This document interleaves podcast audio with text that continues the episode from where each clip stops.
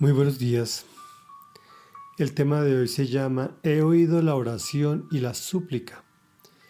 Iniciamos el capítulo 9 del primer libro de Reyes. Vamos a ver en este capítulo en tres días.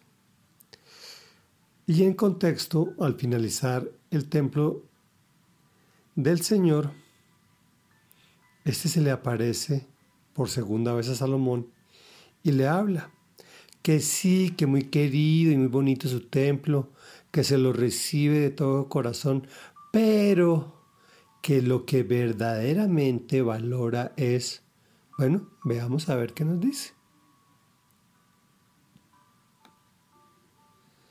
Cuando Salomón terminó de construir el templo del Señor y el palacio real, cumpliendo así todos sus propósitos y deseos, el Señor se le apareció por segunda vez como lo había hecho en Gabaón y le dijo, He oído la oración y la súplica que me has hecho.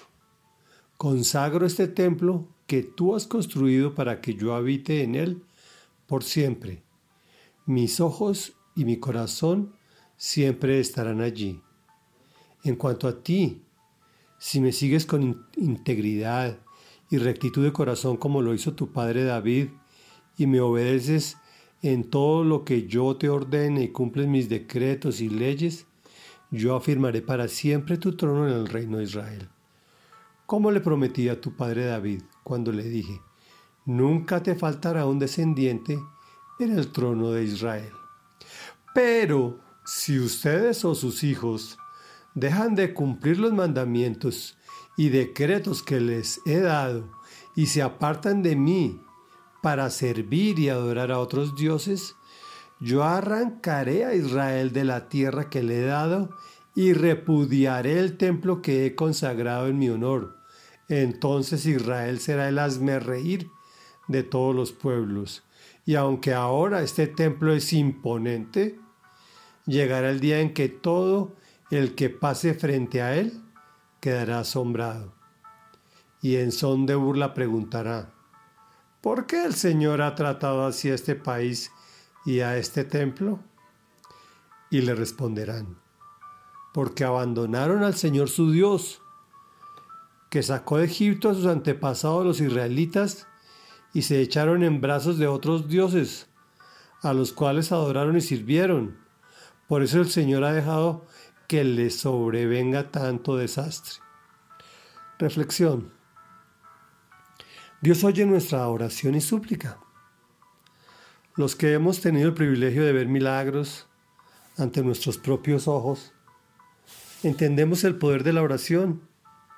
Si incluso nos apartamos de las maravillas de Dios en cuanto a maravillas, milagros y prodigios, podemos ver estudios médicos con rigor científico que muestran los beneficios de la oración, bajando índices de suicidio, se acortan los tiempos de mejoría en enfermedades y procedimientos médicos, alarga la expectativa de vida, baja el nivel de estrés, nos permite equivocarnos menos en los negocios, etcétera, etcétera, etcétera.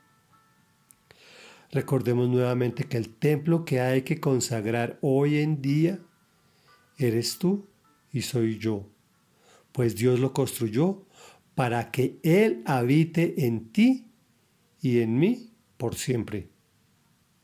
Lo que no cambia, y es lo que le insistió tanto a los israelitas, que finalmente prácticamente les dijo, sí, muy bonito su templo, pero va a ser destruido y finalmente fue destruido.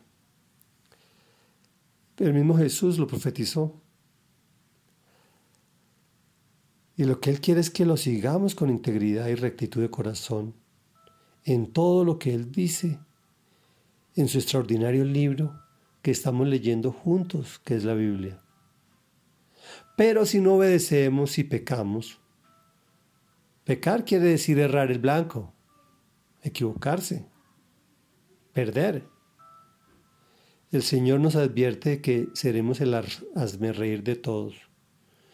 Yo, a la verdad, no quiero vivir eso. Acojámonos a la sombra protectora del Señor Dios y demos en el blanco de las buenas y exitosas decisiones. Oremos. Amado Dios nuestro, santo, santo, santo eres tú, Dios Todopoderoso. Hoy continuamos orando para que nos dé sabiduría, entendimiento discernimiento. Venimos a ti, Dios, que oyes nuestra oración y súplica. Escúchanos esta oración. Danos el privilegio de ver milagros.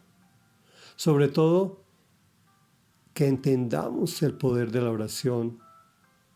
Permítenos construir para ti un templo de tal forma que tú te sientas a gusto en él, porque es nuestra vida un reflejo de la tuya, Señor Jesús. No queremos ser el reír de todos, al contrario, queremos permanecer bajo el abrigo del Omnipotente y a la sombra protectora de nuestro Señor Jesucristo para la honra y gloria del Padre que está en el cielo. Amén y amén.